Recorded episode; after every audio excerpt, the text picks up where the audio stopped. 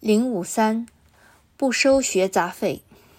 早期我创办佛教学院，虽然物资艰辛，还是不愿收取分文学杂费。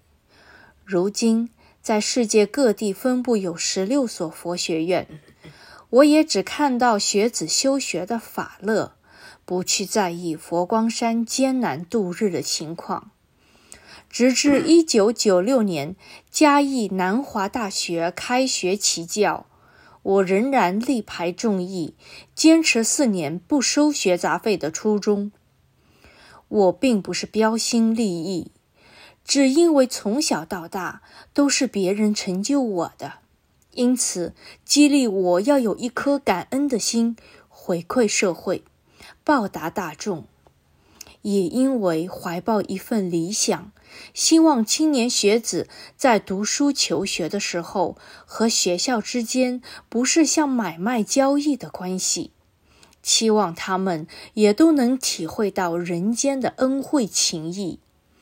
诚如当年副总统夫人林芳雨女士在起教典礼上致辞所说：“这是中国历史上首次有大学不收学杂费。”我本人很乐意这么做，当然，不收学杂费的结果也使我们的财务吃紧。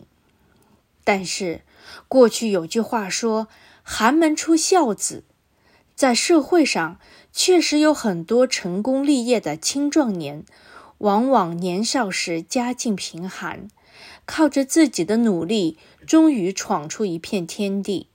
所以，为了让更多优秀的清寒子弟不再因为大学学费付不起而望而兴叹，我也心甘情愿在所不惜了。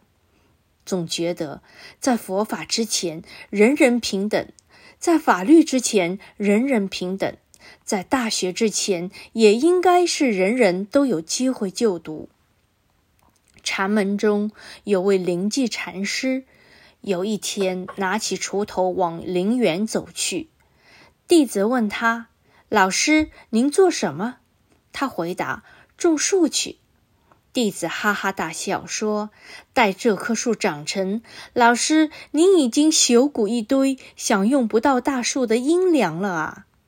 禅师答：“今日种树，一为留给后人乘凉，二为山门增添景致。”我也希望今后的社会对于经济的价值，什么是值得做，什么是不值得做，要给予重新思考。在我个人觉得不收学杂费并没有损失什么，反而在心理上的成就就是获得更多了。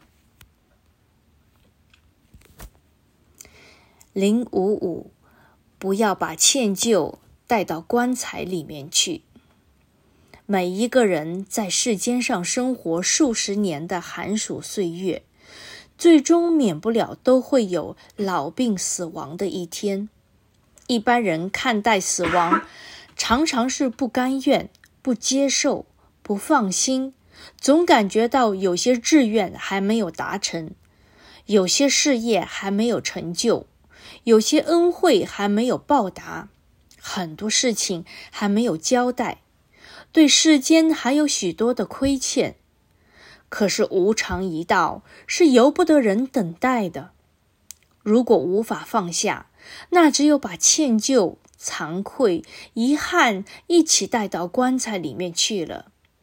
话说，有一只梅花鹿，头上长着一对美丽的鹿角，走起路来总是威风凛凛。盛气凌人，一副不可一世的样子。当其他动物一同觅食玩耍时，它总是独自站在溪边，陶醉地看着自己的鹿角。但是好景不长，这只梅花鹿渐渐老迈了，没有朋友可以交谈的它，忽然心生寂寞。不禁感叹起自己一生不仅没有好好欣赏林中的景物，也错失了与人交往的机会。面临死亡，梅花鹿孤独地躺在溪边，心中仍在挂念：我的鹿角还是那样完美无瑕吗？一阵晚风吹过，他缓缓地闭上眼睛，遗憾自己一生执着于美丽的鹿角，却错失了宝贵的一生。一个人在世间上，如果能把应该做的事情做好，一旦走到了百年，就能坦坦荡荡、无牵无挂、自在洒脱，又何须等到人之将死才来悲叹呢？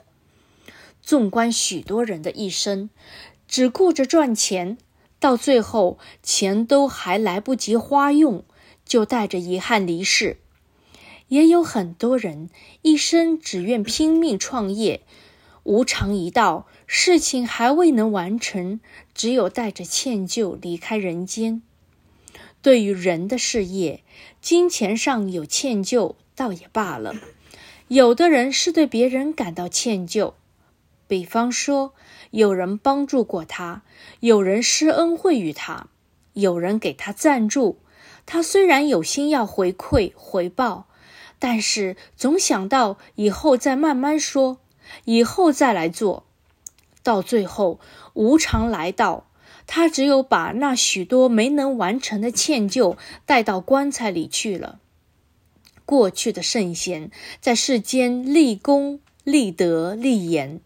把很多的功德、道德、事业留在人间，不但对世间没有亏欠，还充实了世间的富有，给予大众福乐，让大家都享受到他们的余荫，得以含笑而终。人生能做到这样，就不会白白到世间走一遭。因此，希望大家都能今朝事。今朝毕，不要把歉疚带到棺材里面去，否则实在划不来。